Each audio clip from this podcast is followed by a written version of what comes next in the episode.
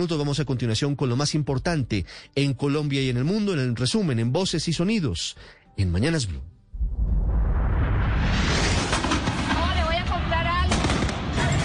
En el sur y occidente de Bogotá se presentaron fuertes enfrentamientos. Tres policías resultaron heridos y algunos civiles fueron capturados por vandalismo. Los puntos más neurálgicos, estamos hablando del Portal Américas, de Héroes y del Puente de la Dignidad en la localidad de Usmen. Las marchas del 20 de julio. Protestas masivas y culturales en cerca de 15 ciudades del país. La jornada de movilizaciones en Medellín terminó con enfrentamientos entre la fuerza pública y los marchantes. Los disturbios se registraron cerca de la glorieta del Palacio de Exposiciones, La Alpujarra, en los exteriores de la Universidad Nacional, Ruta N y en el centro de Medellín. William Jeffer Viva Lloreda, personero de Medellín, señaló que se presentaron siete personas heridas, entre ellas cuatro agentes del SMAT que necesitaron atención médica. Nueve policías y siete civiles heridos. Es el saldo de una tarde convulsionada pasada por enfrentamientos en la capital del Valle del Cauca durante este 20 de julio. Los enfrentamientos se presentaron en el sector de la Loma de la Cruz, en el centro de la ciudad, cuando un grupo de encapuchados comenzó a disparar y a arrojar bombas molotov en contra de los miembros del SMAT. En Popayán se presentaron confrontaciones entre manifestantes y el SMAT. En los disturbios, 10 personas resultaron heridas y un CAI fue vandalizado. Un agente de la Policía Metropolitana adscrito al grupo de operaciones especiales en Pasto resultó herido luego que desconoció lanzarán una bomba molotov contra el CAI de San Agustín, ubicado en pleno centro de Pasto. Los fuertes enfrentamientos en Neiva, en inmediaciones de la Universidad Surcolombiana, iniciaron cuando un grupo de encapuchados bloquearon el intercambiador de la USCO, impidiendo el paso vehicular por el sector. Posteriormente vandalizaron una estación de servicio ubicada cerca a la universidad. En este sitio fueron aprendidos dos menores de edad de 11 y 13 años.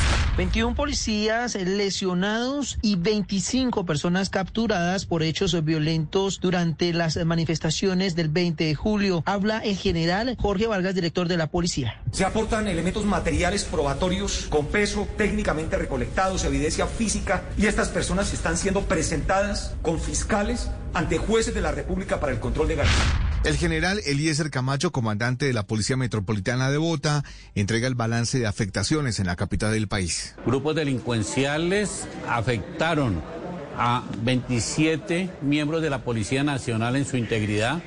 Igualmente vandalizaron cuatro CAIs, dos motocicletas, tres vehículos de transporte público zonales, igualmente siete vehículos articulados.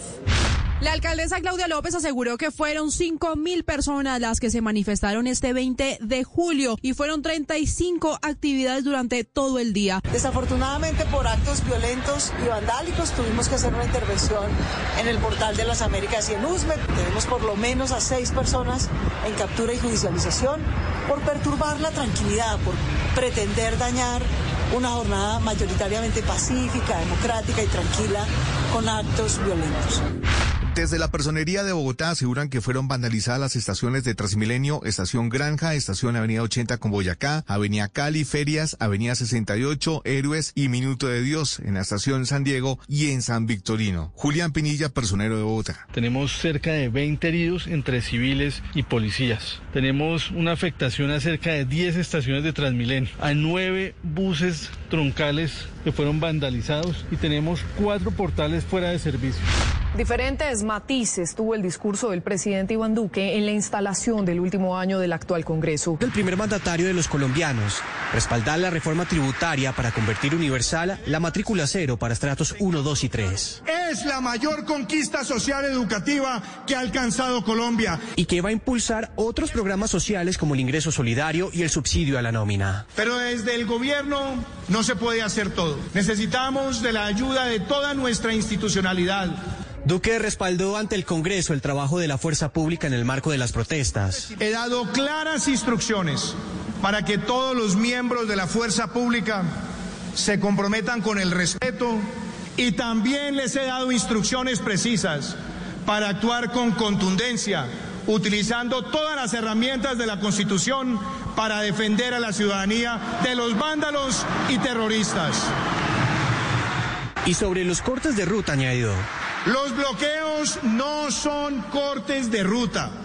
Los bloqueos son cortes de vida. Tras terminar su intervención de poco menos de una hora, el presidente Duque abandonó el salón elíptico y dejó al ministro del Interior, Daniel Palacios, como su delegado para escuchar a la oposición. No hubo vocero único de la oposición en la intervención que se repartió en diferentes colectividades. Antonio Sanguino, senador. Duele la indolencia de un gobierno que ante los reclamos de los jóvenes y la ciudadanía se niega al diálogo y la concertación. María José Pizarro, representante a la Cámara. Escuchamos a Iván Duque y millones pensamos que vive en un país que definitivamente no es Colombia. El voto en blanco le ganó la segunda vicepresidencia de la mesa directiva del Senado a Gustavo Bolívar. 66 votos en blanco y 32 votos por Gustavo Bolívar. Ante semejante resultado, el secretario del Senado explicó el camino a seguir. Tratándose de elecciones unipersonales, no podrán presentarse los mismos candidatos. El Partido Verde lanzó su candidato. Postular el nombre del senador Iván Leonidas Name. Con 93 votos fue elegido el conservador Juan Diego Gómez como nuevo presidente del Senado. Sí, juro. A este antioqueño lo acompañarán en la mesa directiva Maritza Martínez del partido de la U. Pues muchas gracias. E Iván Name de la Alianza Verde. La cifra diaria de muertes por COVID-19 en Colombia disminuyó ayer por debajo de las 400. Según informó el Ministerio de Salud, se reportaron 378 fallecidos en las últimas 24 horas. También se registró un descenso en el número de contagios nuevos, al reportar 12.829. La cifra de casos activos es de 115.574.